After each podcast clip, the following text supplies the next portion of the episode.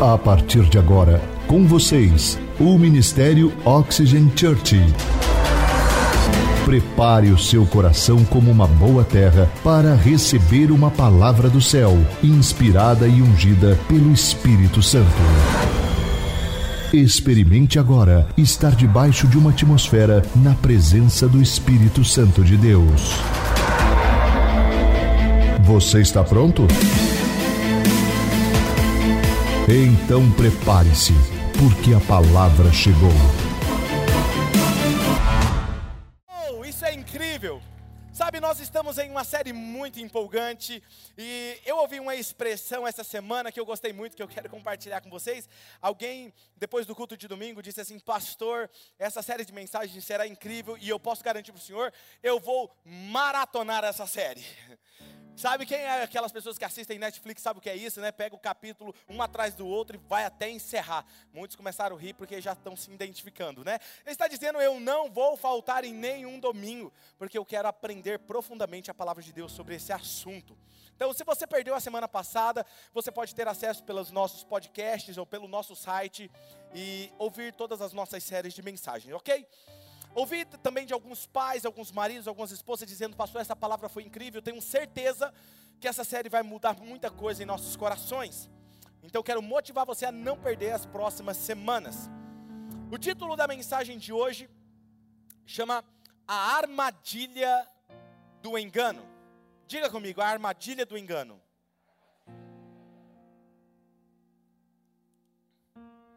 Nessa série de mensagens, eu vou compartilhar coisas com vocês profundas que eu nunca compartilhei em nenhum púlpito. Então, vocês de uma certa forma, quem estiver pela internet, serão privilegiados. Abra sua Bíblia em 1 João, capítulo de número 3. Por favor, pessoal do backstage, providencia para mim o, o microfone do bastão. Eu quero fazer uma dinâmica com vocês e eu quero quatro pessoas aqui. Pode vir aqui à frente. Pronto, só de olhar ele já entendeu, entendeu? Que incrível. Isso aqui não é um discípulo, é um tricípulo, como diz um amigo meu. Eu estou num nível com ele que é só ele olhar para mim, ele já sabe o que eu quero. Você viu que incrível? Faltam três. Tem mais alguém? Pode ser? Por favor. Vamos lá. Jojo, vem aqui para não ficar só aqui três anos, pode ser? Vamos lá, eu vou precisar da ajuda de vocês e da transparência de vocês, ok? Vocês não vão passar vergonha, fiquem tranquilos, tá bom? Eu jamais sou um pastor que faço isso, principalmente esse na internet. Se fosse só aqui, quem sabe? Não, brincadeira. Minha filha, você vai segurar esse bastão, você Eu vou falar uma palavra para eles. Eu gostaria de fazer com todos vocês, mas não é possível. Então, vou fazer somente com eles. Vou falar uma palavra e vocês vão falar a primeira coisa que vem à sua mente que essa palavra remete a vocês. Ok? Então vou falar para vocês e vocês digam, tá bom? Só uma palavra que associe com essa palavra que eu vou dizer. Pecado. Desobediência.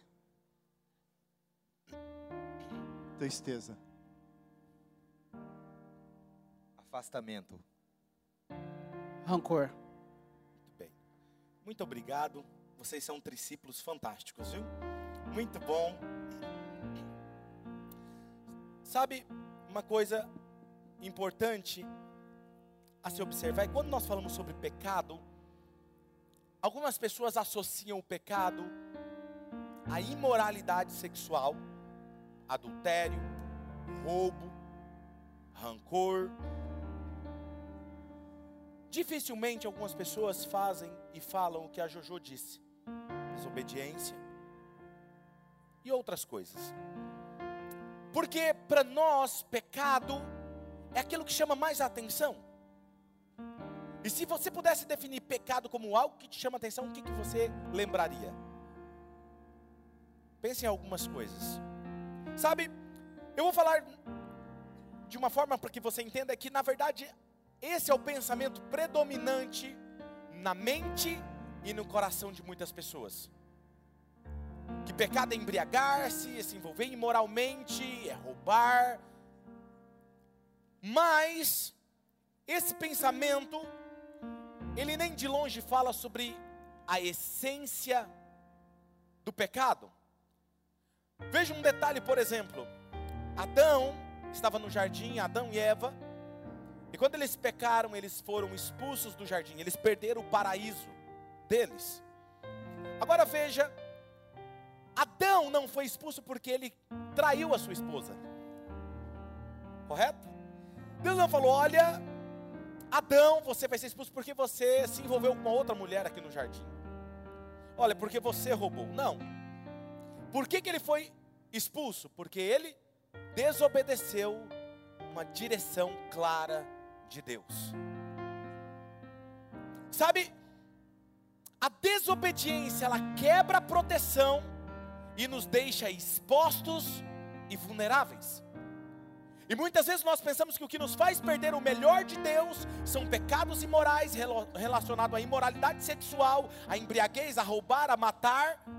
Mas essa definição de pecado é muito limitada. Eu não quero dizer que isso não seja pecado. Eu estou dizendo que o pecado não é só isso. O pecado é mais profundo do que isso. E por que, que nós fazemos isso? Porque nós não entendemos a verdadeira essência do pecado. E por nós não entendermos a verdadeira essência do pecado, e esse tem sido o problema da igreja em muitos âmbitos, porque pelo fato de eu não conhecer a essência do pecado, eu não lido com o pecado. Eu quero lidar com aquilo que é a luz vermelha acesa. Por exemplo, você está dirigindo o seu carro e a luzinha vermelha acende no painel. O problema é a luzinha alguma coisa está acontecendo no motor. Correto? Quando nós enxergamos uma imoralidade sexual, uma embriaguez, um roubo, uma falha de caráter, é a luz vermelha. Quem está me entendendo? É a consequência da essência. E onde está o problema? Na essência. E se eu não trato com a essência, eu vou ter que lidar com a luz vermelha. E o que, que nós queremos fazer? Passar a vida toda tentando apagar as luzes vermelhas da nossa vida, enquanto na verdade deveríamos lidar com aquilo que brota no nosso coração e nós toleramos, e ela se chama desobediência. Se você não lida com a raiz do problema, você terá que lidar com muitos problemas depois. Sabe? Veja que eu não estou dizendo aqui que a lista, como eu falei para você que eu citei, não é pecado, mas eu estou dizendo que o pecado é mais profundo que isso. Vamos ler em 1 João, abra o aplicativo do seu celular, 1 João capítulo 3, versículo de número 4. Diz assim: Todo aquele que pratica o pecado, o que, que ele faz? Transgride a lei. E de fato, o pecado é a transgressão da lei. Agora veja, João está afirmando que o pecado é violar a lei, é transgredir a lei, não ao contrário. Ele não está dizendo que transgredir a lei é o pecado em si, mas ele está falando que o fato de você pecar, o pecado te leva a transgredir a lei. Entenderam? Sabe? Desobedecer a lei e se dermos uma olhada na raiz dessa palavra, no original é a palavra é de transgredir é anomia. Diga comigo, anomia. Eu sempre digo que fazer parte da Oxygen é cultura. Você sempre aprende a falar em hebraico, grego, você é sensacional. O dicionário internacional, Vini, ele define algo interessante sobre esse versículo, e ele define que a essência do que é pecado e isso eu achei fantástico, olha isso. A definição de pecado mostra seu caráter em essência como rejeitar a vontade de Deus, substituindo pela minha própria vontade. O que é pecado? Substituir a vontade de Deus pela minha própria vontade. Isso é pecado. Sabe? Resumindo, João está dizendo em que o pecado é violar a lei de Deus é não se submeter à lei de Deus, não se submeter à autoridade. Sabe, isso foi o que aconteceu com Adão, ele desobedeceu a Deus.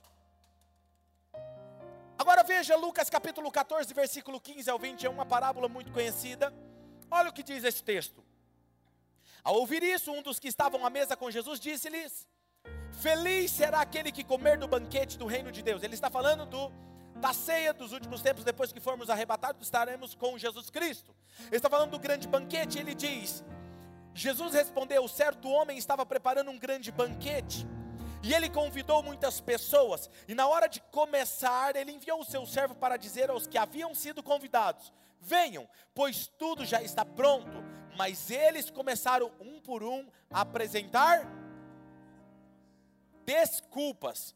O texto diz: o primeiro disse, eu acabei de me envolver é, com um tráfico de garotas de programa. É isso que diz aí? O outro disse: é, por favor, desculpe-me, porque eu vou comprei. Na verdade, eu estou fazendo uma lavagem de dinheiro e eu não vou poder participar. É isso? E o outro está dizendo: Não, olha, eu vou, marquei uma viagem com a minha amante, eu vou enganar a minha esposa eu estou indo de viagem com a minha amante, eu não vou poder ir. É isso que está dizendo aqui? Eles começaram a apresentar as desculpas e olha isso. O primeiro disse: Acabei de comprar uma propriedade e eu preciso ir vê-la. Por favor, desculpe-me. Outro disse: Acabei de comprar cinco juntas de boi e eu estou indo experimentá-las. Por favor, desculpe-me. E ainda o outro disse: Eu acabo de me casar, por isso eu não posso ir. Agora veja, se você ler atentamente essa parábola de Jesus, você vai perceber que eles não estavam rejeitando a vontade de Deus por causa de uma balada, eles não estavam rejeitando a vontade de Deus por causa de, de um lugar que teria bebidas e eles ficariam embriagados, eles não estavam se envolvendo, rejeitando a vontade de Deus para qualquer outro pecado que para nós é óbvio de imoralidade sexual. O que havia de errado aqui então? Porque se fôssemos comprar terrenos, muitos de vocês têm terrenos nós estaríamos enrolados, não é verdade? O problema não é esse. E se então, se o problema era estar casado, eu mesmo seria o primeiro a ir para o inferno. Porque eu sou apaixonado por aquela mulher. Não é? Nós estaríamos em problemas.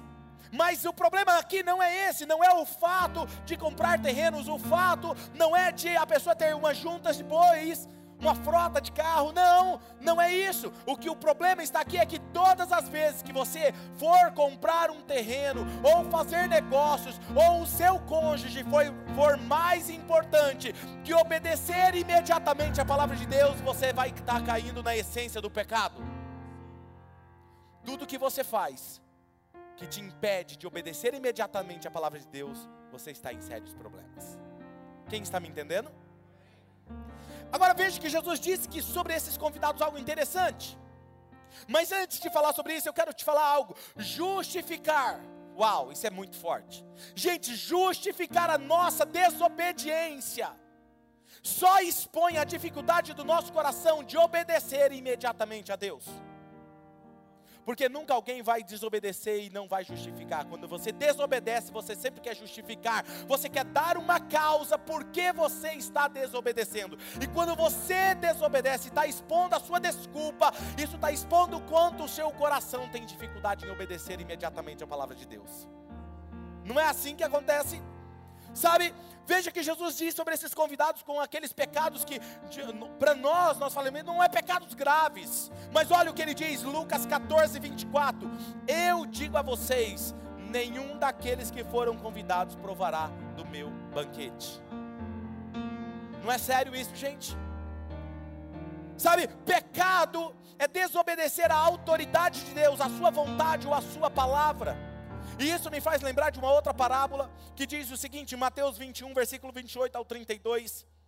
O que acham? Havia um homem que tinha dois filhos. Chega, chegando no primeiro, disse: Filho, vai trabalhar na minha vinha, estou precisando que você vá me ajudar lá. E este respondeu: Eu não quero. Mas depois ele mudou de ideia e foi trabalhar. E o pai chegou no outro filho e disse a mesma coisa. E ele respondeu: Sim, senhor, claro que eu vou trabalhar mas ele não foi, provavelmente porque ficou envolvido com as coisas dessa vida. Qual dos dois fez a vontade do Pai? O primeiro. Responderam eles, e Jesus lhes disse: Digo a verdade. Os publicanos que vocês rejeitam e as prostitutas estão entrando antes de vocês no reino de Deus, porque João veio para mostrar o caminho da justiça e vocês não creram nele, mas os publicanos e as prostitutas creram, e mesmo depois de verem isso, vocês não se arrependeram e creram nele. Agora veja, o que Jesus está dizendo para eles ó, era: Os publicanos que vocês rejeitam, as prostitutas estão entrando primeiro na frente de vocês no reino de Deus. Por quê? Escuta isso, gente, porque isso agora é forte. Jesus está dizendo para ele: vocês vão à sinagoga e diz para todo mundo o que eles devem fazer e o que não devem fazer, mas vocês continuam fazendo o que está no coração de vocês, a vontade de vocês. Deixa eu te falar uma coisa agora forte. Saber o que as pessoas devem ou não fazer não te aprova para estar na salvação. Saber algo sobre a Bíblia não te garante estar no céu no último dia. Porque conhecimento até Satanás tem. Ele foi discutir com Jesus e ele usou a Bíblia. Ele tem conhecimento. Conhecimento não mostra o quanto você está aprovado para estar no céu. Mas na verdade o que te aprova é o quanto você está obediente à palavra de Deus. Não é o quanto você sabe, mas o quanto você está disposto a obedecer. Se eu te perguntasse hoje, o quanto você está disposto a obedecer a Deus, qual seria a sua resposta? Responda para você mesmo. Você na internet, você aí no mezanino, responda para você mesmo isso. Sabe, nós podemos ser bons em dizer às pessoas o que elas devem ou não fazer, mas se a nossa capacidade de obedecer determinará o nosso sucesso com Deus. Primeira coisa que eu quero dizer, eu quero dizer três coisas hoje com vocês sobre essa palavra. Primeira coisa é o engano nos cega. O engano nos cega. Vamos a Mateus capítulo 24. Jesus está falando dos últimos dias nesse capítulo. E interessante que ele diz por quatro vezes nesse, nesse trecho da palavra, dizendo que ninguém vos engane. Cuidado para que ninguém vos engane. A preocupação de Jesus era cuidado para que ninguém vos engane. O problema do enganado é que quando você está enganado, você não sabe que você está enganado. Não é verdade? Quem aqui já se sentiu enganado em algum momento da sua vida? Já entrou em algum negócio e aí de repente era uma fria, não é? Você achava que era garantido, que era sucesso você, mas você se deu mal. E você não entrou nesse negócio falando assim: eu estou me sentindo enganado, mas eu vou entrar. É assim? Não, porque o enganado, ele não sabe que ele está enganado, e esse é o problema, porque ele acha que ele está fazendo o errado, e ele acha que ele está fazendo certo, perdão, ele acha que ele está fazendo o certo, enquanto na verdade ele está fazendo o que é errado, e ele acredita, ele é capaz de discutir, quebrar relacionamentos, fazer qualquer coisa para provar que ele tem razão. Sabe, Paulo dizendo a Timóteo, mas antes de eu dizer algo sobre Timóteo, olha que interessante, Sabe aquele texto de Jesus que diz assim: No último dia me dirão, nós profetizamos em seu nome, nós expulsamos demônios, nós curamos pessoas em teu nome, e naquele último dia eu vos direi: apartai-vos de mim, porque eu não. Eles estavam enganados. Eles falaram: Olha, nós expulsamos demônios, nós curamos pessoas, nós profetizamos em teu nome. E eles acreditavam que estariam com Jesus no último dia. E Jesus diz: Eu não vos conheço. E qual é o problema aqui? Quando diz isso, nós pensamos de imediato: Poxa vida, Deus vai apartar as pessoas, tirar as pessoas, que Deus ruim. Deixa eu te falar algo. Quem te exclui do céu não é Deus, é você mesmo com as suas próprias escolhas.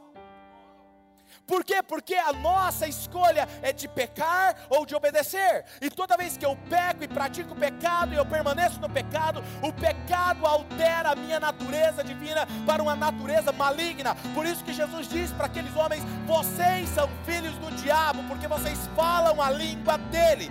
Por quê? Porque quando você fala a mesma linguagem do diabo, você está se tornando um filho do diabo. E quando você chegar no último dia, Deus vai olhar para você e Ele vai falar o quê? Eu não te conheço. Por quê? Porque essa natureza não é minha. Quem se exclui do céu é você e eu, não Deus que tira nós de lá. Isso para mim é o maior amor. Nem que Deus quisesse pegar você e colocar para dentro do céu, Ele não poderia, porque Ele não pode pegar uma natureza maligna e colocar dentro do céu. Tem alguém comigo aqui hoje? Vamos lá, gente, me ajuda. Eu sei que está sendo forte, mas eu estou pregando muito bem. Sabe, Paulo e Timóteo, como eu estava dizendo, Paulo e Timóteo, ele era mais que um discípulo, era um tricípulo. Ele estava liderando uma das igrejas que Paulo tinha deixado para ele, E Paulo está dando alguns conselhos para ele, e ele diz assim: Olha, nos últimos dias serão tempos difíceis. Quem concorda comigo que nós estamos vivendo em tempos difíceis? Vamos olhar o texto de 2 Timóteo capítulo 3, versículo 1 ao 5. Olha o que diz esse texto. Paulo dizendo a Timóteo: saiba disso. Nos últimos dias sobrevirão tempos difíceis, terríveis.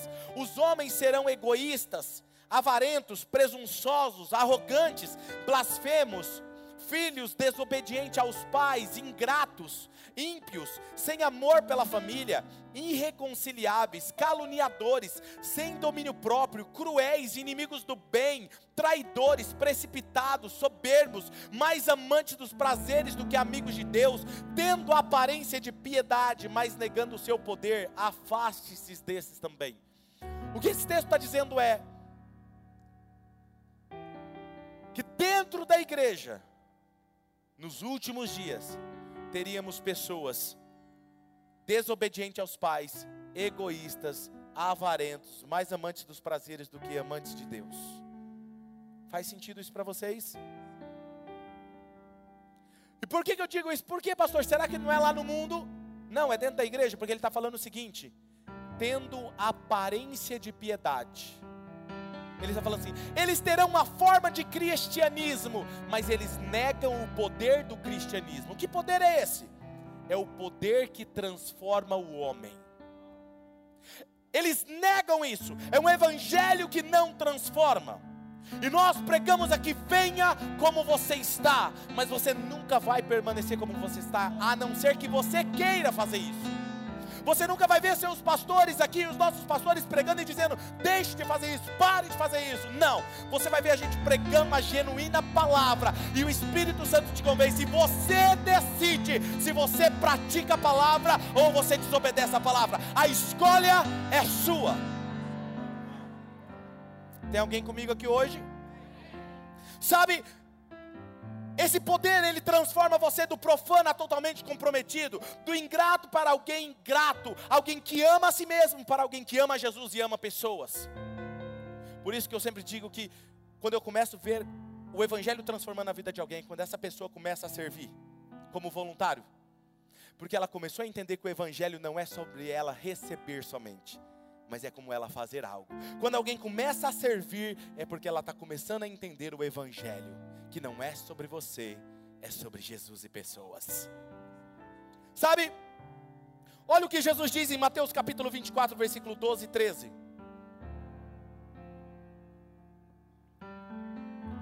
Devido ao aumento da maldade, e o termo aqui na maldade é anomia de novo, transgressão, lembram disso?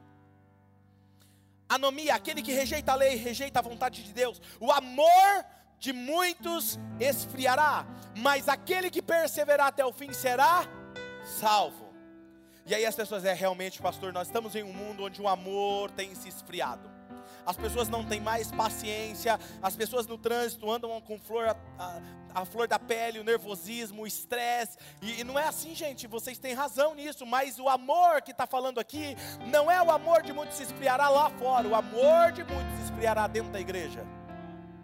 Sabe por quê? Porque o amor usado aqui é o amor ágape, é o amor, o único amor que é compartilhado pelo próprio Deus para aquele que nasceu de novo.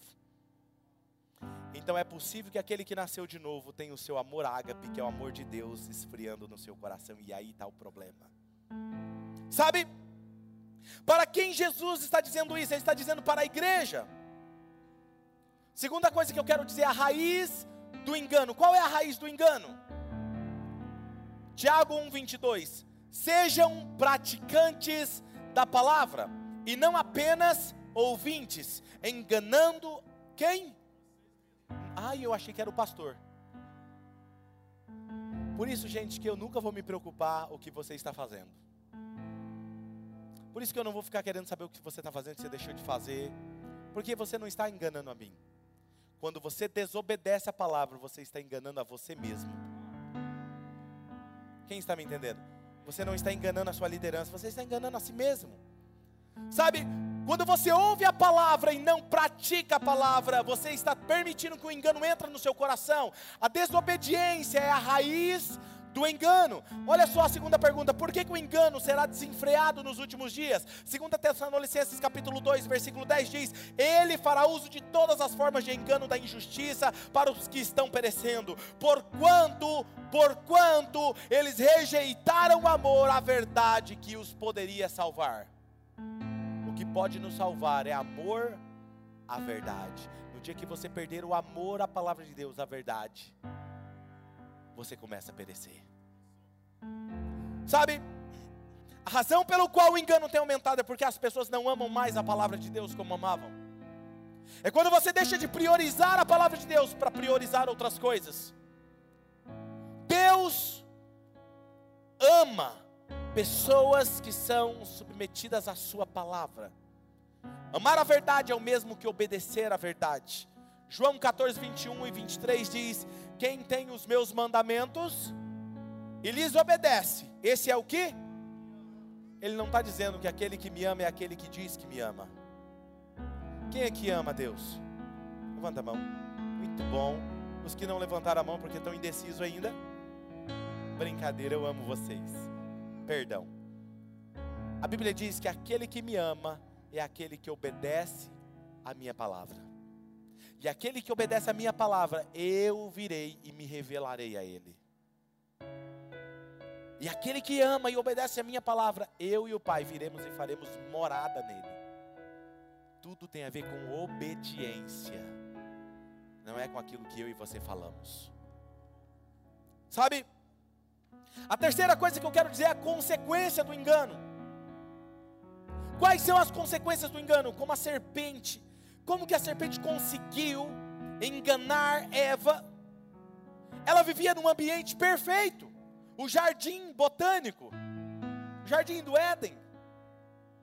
Era perfeito, um ambiente agradável. Ela nunca tinha sido abusada por uma autoridade para dizer, não, eu desobedeci porque eu, eu tive um chefe mau, eu tive um marido ruim, não, porque eu fui abus, tive abuso de autoridade. Por isso que eu desobedeci. Não, ela não tinha isso. Como é que Satanás conseguiu sutilmente perverter o coração de Eva? Você já parou para pensar nisso? Vou te falar o que aconteceu. Tinha um jardim enorme. Enorme. Quantas árvores nós tínhamos no jardim? Com frutas, frutos, milhares. Satanás tirou os olhos dela de toda a generosidade de Deus e colocou os olhos dela na única coisa que Deus tinha proibido ela.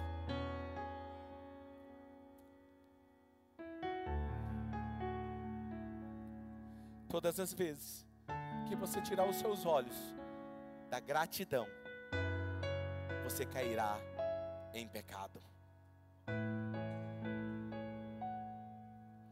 Tudo que Satanás precisa para derrubar alguém é tirar os olhos dele ou dela daquilo que Deus está fazendo. E aí você olha para aquilo que Deus te proibiu, a única coisa. E você fala: Deus é mau. Ele perverteu o coração dela.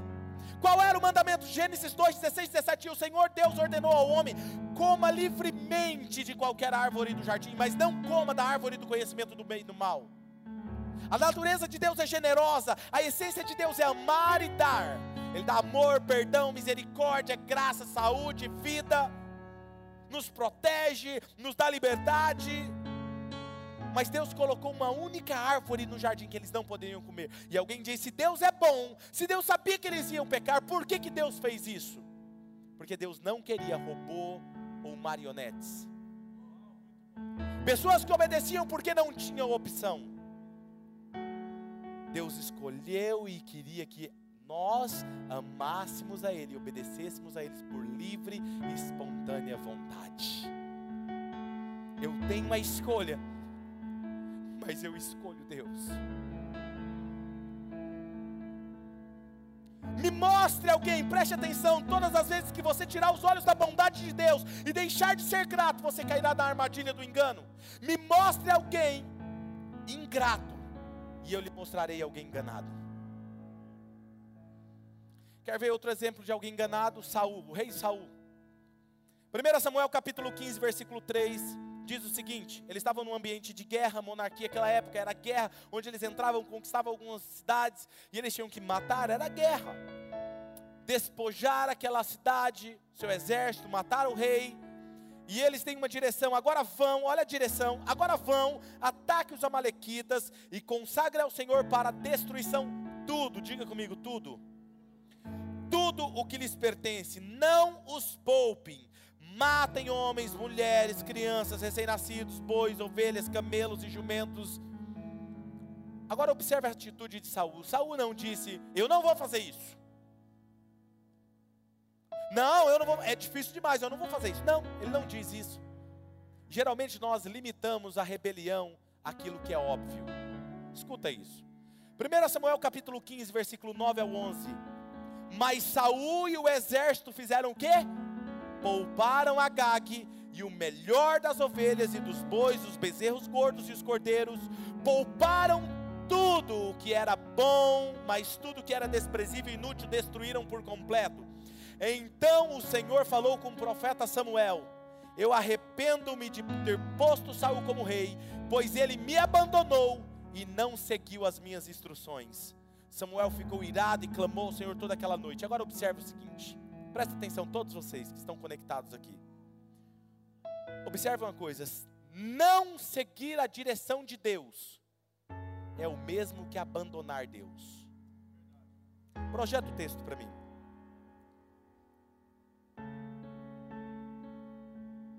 Arrependo-me de ter posto Saul como rei, pois ele me abandonou e não seguiu as minhas instruções. Vou te ajudar com esse exemplo.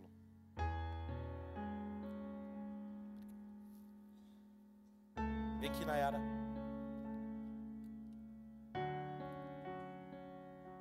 Deus, Ele habita no centro de toda a sua vontade. E tudo que Ele quer é que você fique debaixo dessa proteção. Quando você não segue uma direção dele, você não segue a instrução, você abandonou Deus você está exposto e vulnerável. Mas quando você obedece, Deus te guarda e protege. Quem está me entendendo? Seguir a direção de Deus é estar protegido. Não seguir a direção de Deus é abandonar Deus. Quem está me entendendo? Vou te fazer uma pergunta. Você ainda quer abandonar Deus? Talvez você entrou aqui hoje pensando em deixar tudo. Talvez você falou, hoje era a última reunião que eu vou.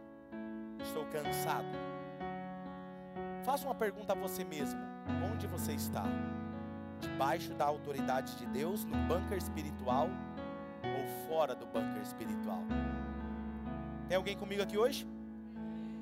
Saul, ele obedeceu 99,9%. Isso não é demais, gente? Não é demais isso?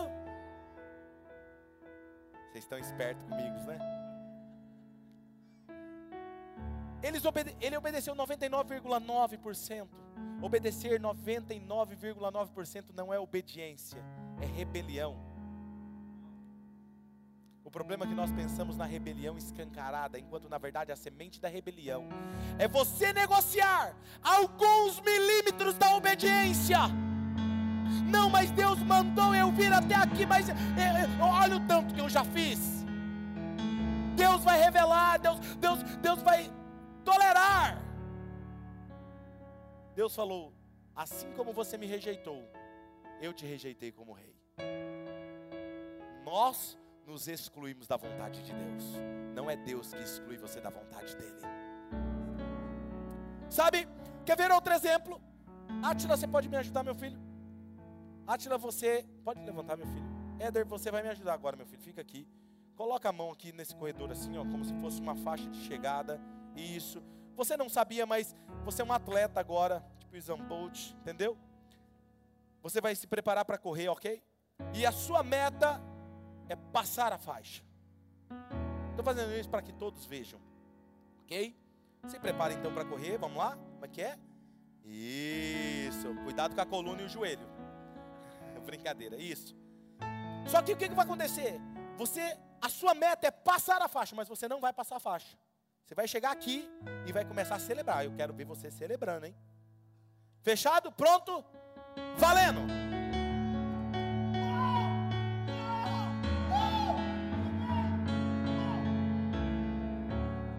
Eu só não entendi o chutinho. Por que quer celebrar isso?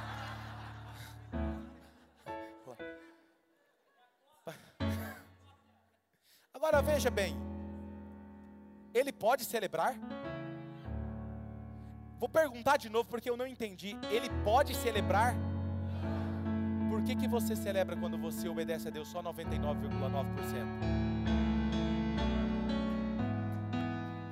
Obrigado.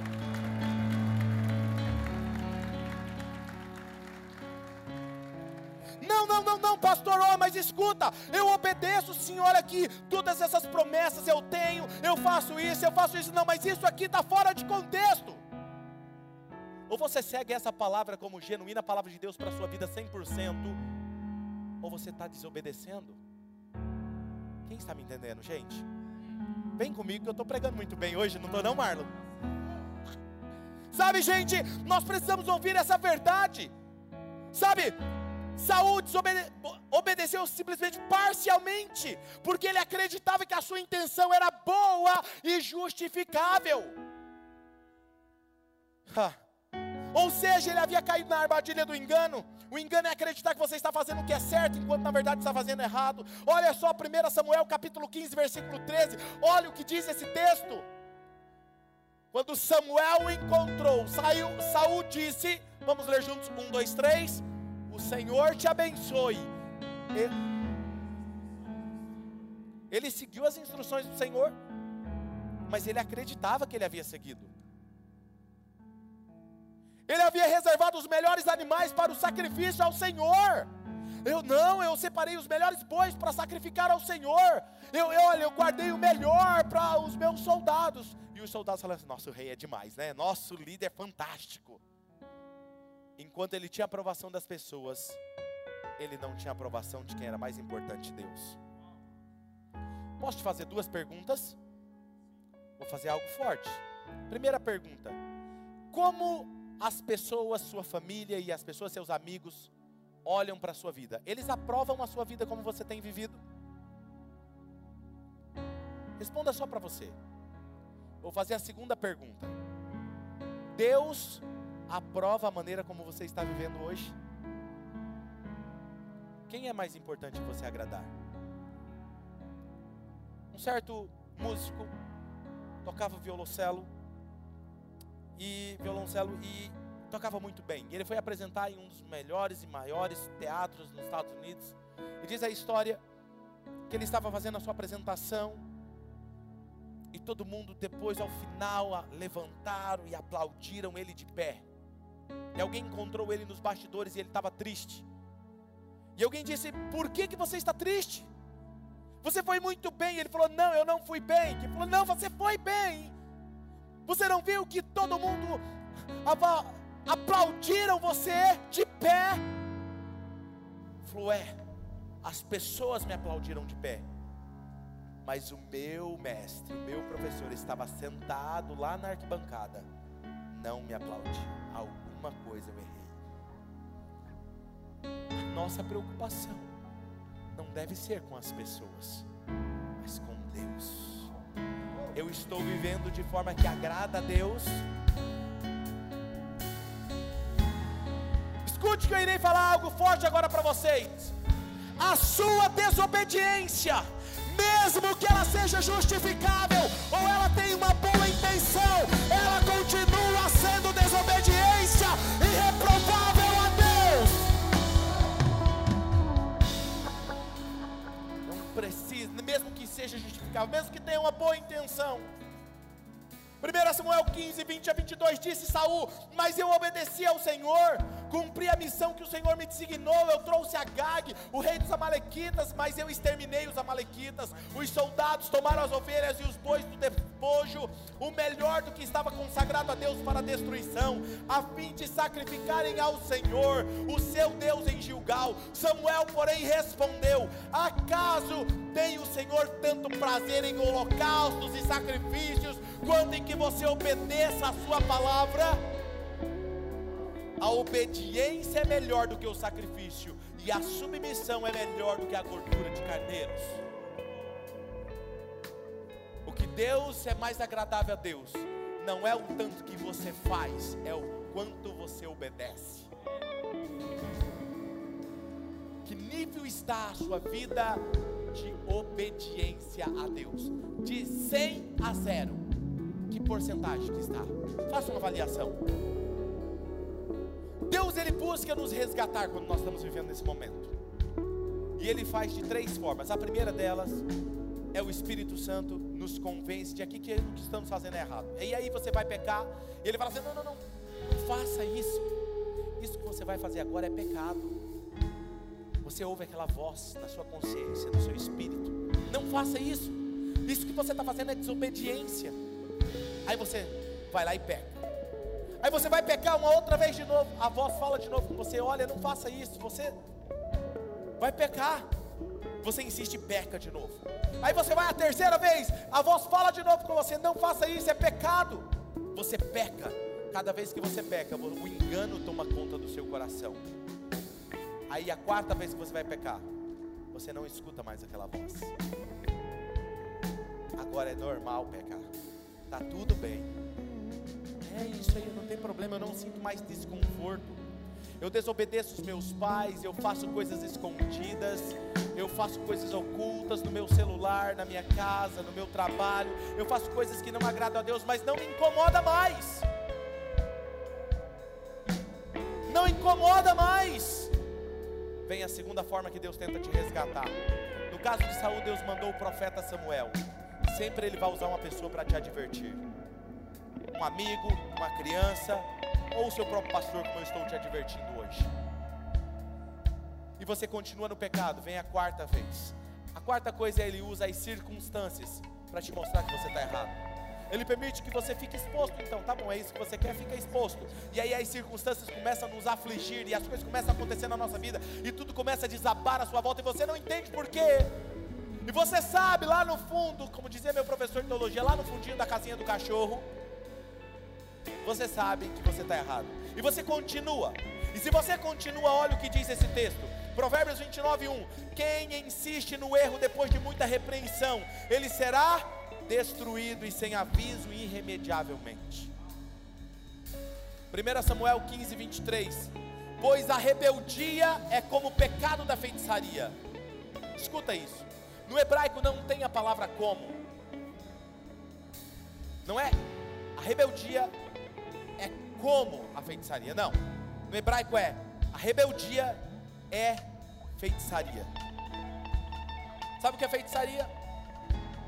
Atrai, ocultismo atrai, abre o mundo espiritual para atrair demônios sobre a sua vida. A desobediência faz você caminhar sobre a influência de demônios. Eu não sei se você sabe, mas um jovem, quando ele vai entrar na iniciação do ocultismo, satanismo, sabe qual é a direção que os líderes deles dão? Se rebele. Se rebele contra os seus pais. Se rebele contra o governo. Se rebele contra as autoridades. Se rebele contra Deus. Quanto mais você se rebelar e quanto mais você se envolver com pecados de moralidade sexual pervertida, quanto mais você se rebelar, mais poder você terá sobre a sua vida. Maior o nível de rebelião, maior é o nível de poder sobre a sua vida. Deixa eu te falar algo. O que, que ele está dizendo? Quanto mais você desobedece, mais você abre as portas para que os demônios influenciem a sua vida. Eu não sei se você sabe, mas a Bíblia satânica, existe uma Bíblia satânica também. Resumidamente, eles têm um mandamento principal para eles. Sabe qual é? Eu li, essa semana eu fui estudar, estava estudando para preparar essa palavra. Não faça isso, não vale a pena. Mas eu tinha que estudar. E sabe qual é o mandamento? Faça sempre a sua própria vontade. O que você quiser. Esse, esse é o mandamento deles, número um. Faça sempre o que você quiser. E é o oposto do que Jesus nos disse. Jesus disse em João 5,30, Jesus continuou a falar a eles e ele disse: Eu não posso fazer nada por minha própria conta, mas eu julgo de acordo com o Pai que me diz. Meu julgamento é justo, porque eu não procuro fazer a minha própria vontade, mas a vontade daquele que me enviou. Pode aplaudir o Senhor, pode aplaudir.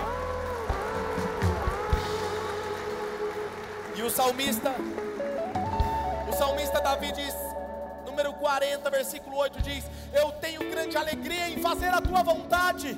Oh meu Deus, a tua lei está no fundo do meu coração. Enquanto a Bíblia satânica diz: quanto mais você se rebela, mais você abre porta para o mundo espiritual e recebe poder e influência demoníaca. A Bíblia diz em Jó 36:11, leia comigo em alto e bom som: um, dois, três. Se lhe obedecerem e o servirem, serão prósperos até o fim dos seus dias e terão contentamento nos anos que lhe restam. Podemos deter o pecado que tenta nos dominar quando nós obedecemos e quando obedecemos estamos protegidos. Muitos dizem, pastor, mas eu faço isso porque eu tenho liberdade. Eles acham que a desobediência a Deus é ter liberdade. Eu digo ao contrário: desobedecer a Deus é uma escravidão. Olha o que a Bíblia diz em 2 Pedro 2,19: prometem liberdade a essas pessoas, mas eles mesmos são escravos de hábitos imorais, pois cada pessoa é escrava daquilo que a domina. Romanos 6,16: Não sabem que quando vocês se oferecem a alguém para lhe obedecer como escravos, tornam-se escravos daqueles a quem obedece, escravos do pecado que leva à morte, ou da obediência que leva à justiça. Deus nunca pede para fazer algo para nos prejudicar, escute isso. Muito pelo contrário, Ele sempre busca nos proteger, nos dá liberdade e provisão no bunker espiritual. Olha como Tiago nos adverte, Tiago 1, 16 17. Meus amados irmãos, não se deixem enganar, porque toda boa dádiva e todo dom perfeito vem de onde? do alto, descendo no Pai das luzes, que não muda com sombras inconstantes. Quero passar um vídeo para você. Eu quero que você assista esse vídeo, que é a mesma atitude que eu e você devemos ter com o próprio Deus. Você quer ver isso? Olha isso.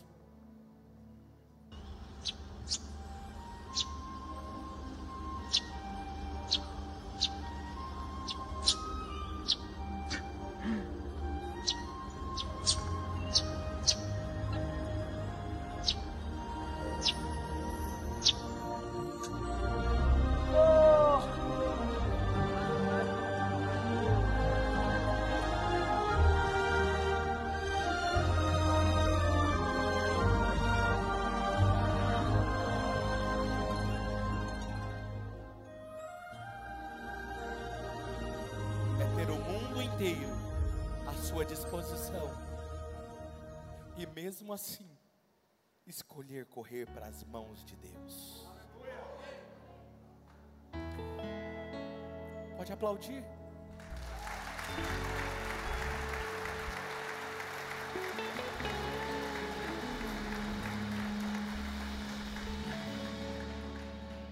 Você vai entender o que Paulo disse. Tudo me é lícito mas nem tudo me convém. Pastor, você pode ir naquele lugar? Posso. Por que você não vai? Porque não me convém. Pastor, o senhor pode fazer isso também? Posso. Eu posso tudo. Mas nem tudo me convém. Você pode, Eva, comer desse fruto? Posso. Qual deveria ser a resposta dela? Eu posso. Mas não me porque não tem a ver com a minha natureza. Qual é as escolhas que você tem feito? Se você tiver sido entendido isso, não há nada de bom para você e para mim fora da vontade de Deus e das mãos de Deus. Estabeleça isso em seu coração hoje. Não existe nada de bom fora da autoridade de Deus. Se você tiver isso claro em seu coração, que não existe nada de bom fora da vontade de Deus, da mão de Deus, você estará protegido da armadilha do engano e nunca mais estará vulnerável.